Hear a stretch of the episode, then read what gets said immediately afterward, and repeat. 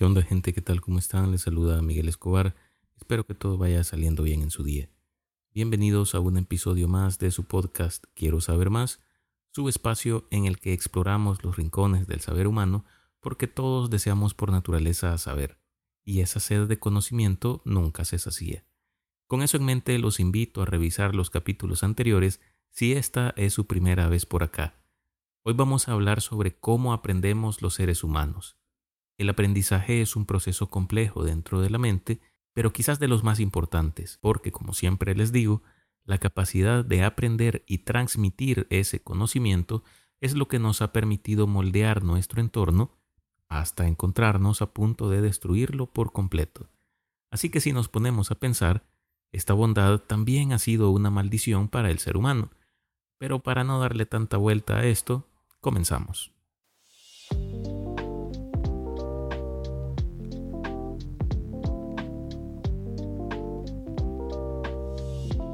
Si hay algo que nunca dejaremos de hacer consciente o inconscientemente como seres humanos, es aprender. La adquisición del conocimiento es un proceso complejo que involucra múltiples facetas y que ha sido objeto de estudio y reflexión a lo largo de la historia. Se alcanza a través de los cambios de conducta que producen las experiencias y, aunque en estos cambios interfieren factores madurativos, ritmos biológicos, enfermedades y uno que otro golpe de la vida, estos no son determinantes como tal.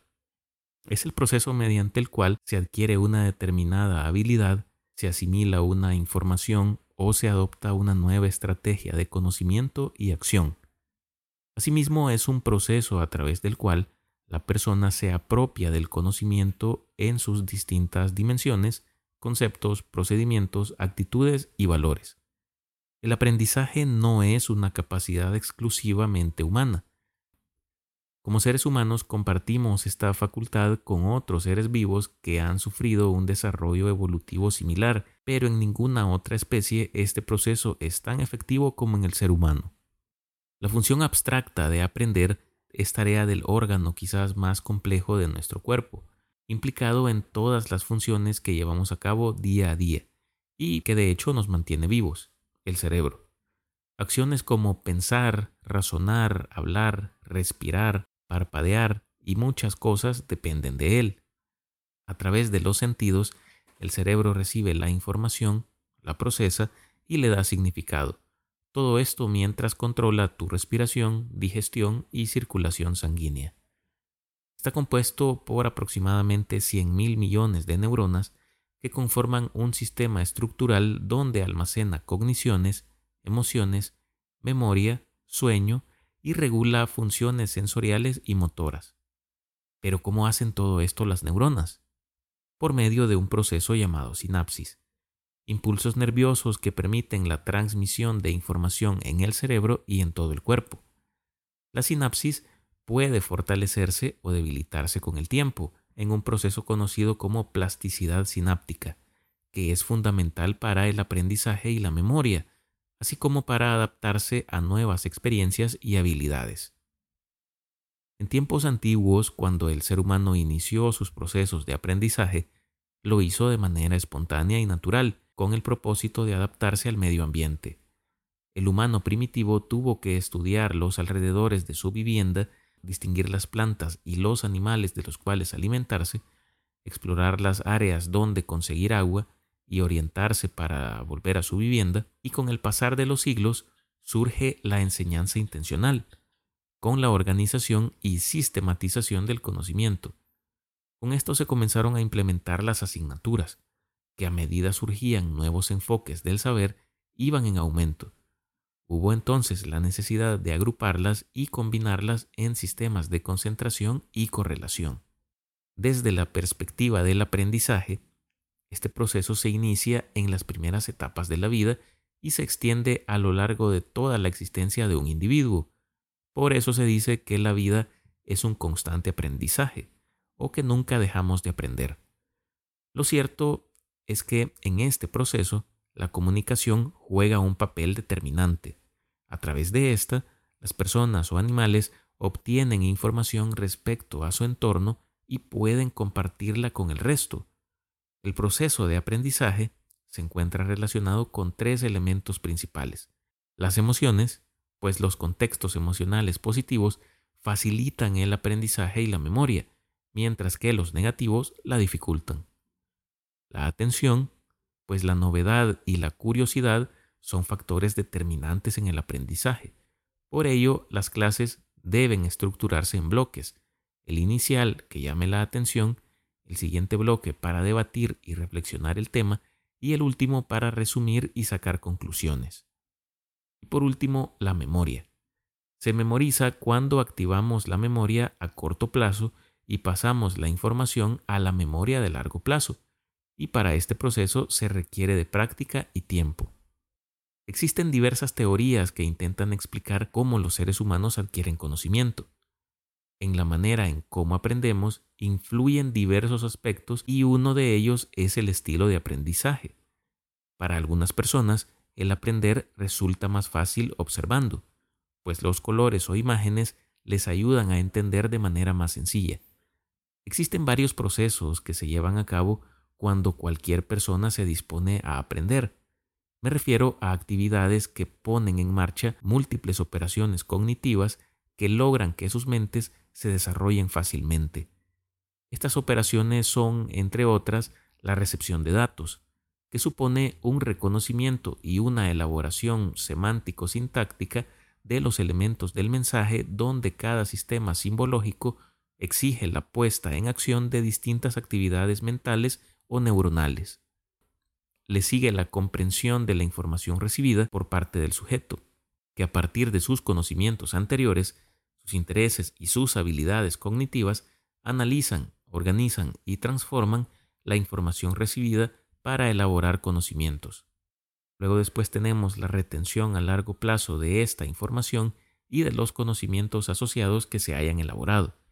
Y por último, la transferencia del conocimiento a nuevas situaciones para resolver mediante su uso las preguntas y problemas que se plantean.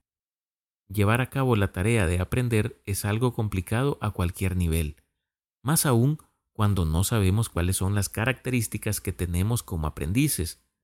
Conocer la manera en la que procesamos la información nos permitirá desarrollar los aspectos que facilitan o complican nuestro aprendizaje. Si bien es cierto, la manera en que aprendemos se ha convertido en un proceso cultural, pues a todos nos enseñan a aprender de modo muy semejante, también es un proceso individual y único, pues cada ser humano construye, según sus propias características, su aprendizaje a partir del tipo de inteligencia que prevalece en la persona. Algunos de los enfoques clave para comprender la adquisición del conocimiento son el constructivismo, que sugiere que las personas construyen su propia comprensión y significado del mundo a través de experiencias, interacciones y reflexiones.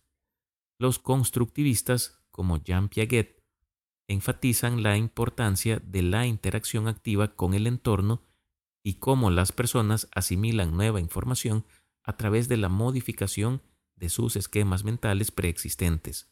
Para los constructivistas, el ser humano no interpreta literalmente lo que llega del entorno, ya sea a través de la propia naturaleza o a través de las explicaciones de docentes o facilitadores. La teoría constructivista del conocimiento nos habla de una percepción de las propias experiencias que siempre estarán sujetas a la interpretación del estudiante. Otro enfoque relevante es el conductivismo. Esta teoría se enfoca en el condicionamiento y el aprendizaje a partir de estímulos y respuestas observables. Según el conductismo, los individuos aprenden a través de la asociación de estímulos externos y las respuestas que estos generan. En el ámbito del aprendizaje social, Albert Bandura sostiene que las personas aprenden observando a otros y tomando como referencia las consecuencias de sus acciones. Este proceso implica la adopción de comportamientos, actitudes y emociones a partir de modelos a los que se les atribuye autoridad o relevancia. Noam Chomsky, por otro lado, ha desarrollado una teoría a la que se le ha llamado el innatismo lingüístico, que sugiere que los humanos tienen una predisposición biológica para adquirir lenguaje. Argumenta que existe una gramática universal innata que permite a los individuos aprender cualquier lengua a la que estén expuestos.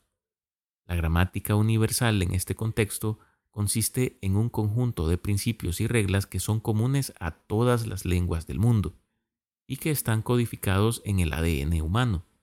Estos principios fundamentales son la base sobre la cual se estructuran las lenguas específicas que aprendemos durante nuestra vida. Chomsky sostiene que la diversidad lingüística observada de las distintas lenguas no contradice la existencia de una gramática universal, ya que esta diversidad se deriva de las diferencias en parámetros y configuraciones específicas que cada lenguaje utiliza. Esta teoría cuestiona las perspectivas conductistas que sostienen que el lenguaje se adquiere a través del condicionamiento y la repetición. Chomsky argumenta que la rapidez y la complejidad con la que los niños adquieren su lengua materna no pueden explicarse completamente mediante la exposición y la experiencia. En lugar de eso, sugiere que los niños nacen con una capacidad innata para aprender lenguaje y que esta predisposición les permite adquirir este lenguaje de manera efectiva. En la actualidad se considera que el proceso de adquisición de conocimiento es influenciado por una combinación de todos estos enfoques. Las interacciones sociales, la experiencia directa, la instrucción formal, el innatismo, la reflexión y la autorregulación son elementos cruciales en la formación y expansión del conocimiento. Además, la tecnología y la información accesible a través de diferentes fuentes han revolucionado la forma en que aprendemos, permitiendo el acceso rápido a una gran cantidad de información y la comunicación global. Es más, este podcast es parte de esa revolución del aprendizaje, ya que aquí pueden aprender sobre muchos temas de los que les he hablado, Aprendizaje que cada uno puede complementar de la manera que mejor le parezca, porque lo importante es nunca dejar de aprender.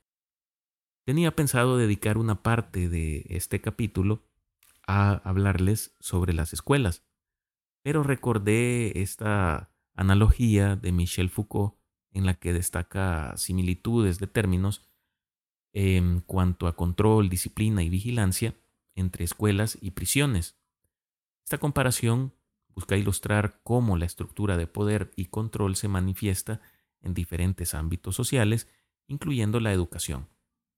Específicamente en conceptos como, eh, ya les decía, la vigilancia y control, pues tanto en las cárceles como en las escuelas existe un sistema de vigilancia que supervisa y controla a los individuos.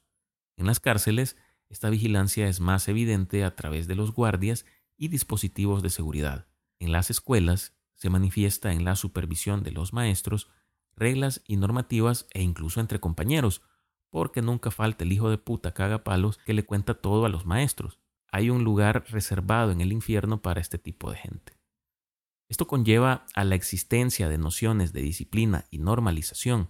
Las instituciones penitenciarias, tanto como las escuelas, buscan disciplinar a las personas para mantener el orden y la obediencia a través de reglas estrictas y la principal de todas es que ambas instituciones terminan siendo nada más que mecanismos de control social, tanto prisiones como escuelas juegan un papel importante en la socialización y moldeamiento de los individuos de acuerdo a las normas y valores de la sociedad.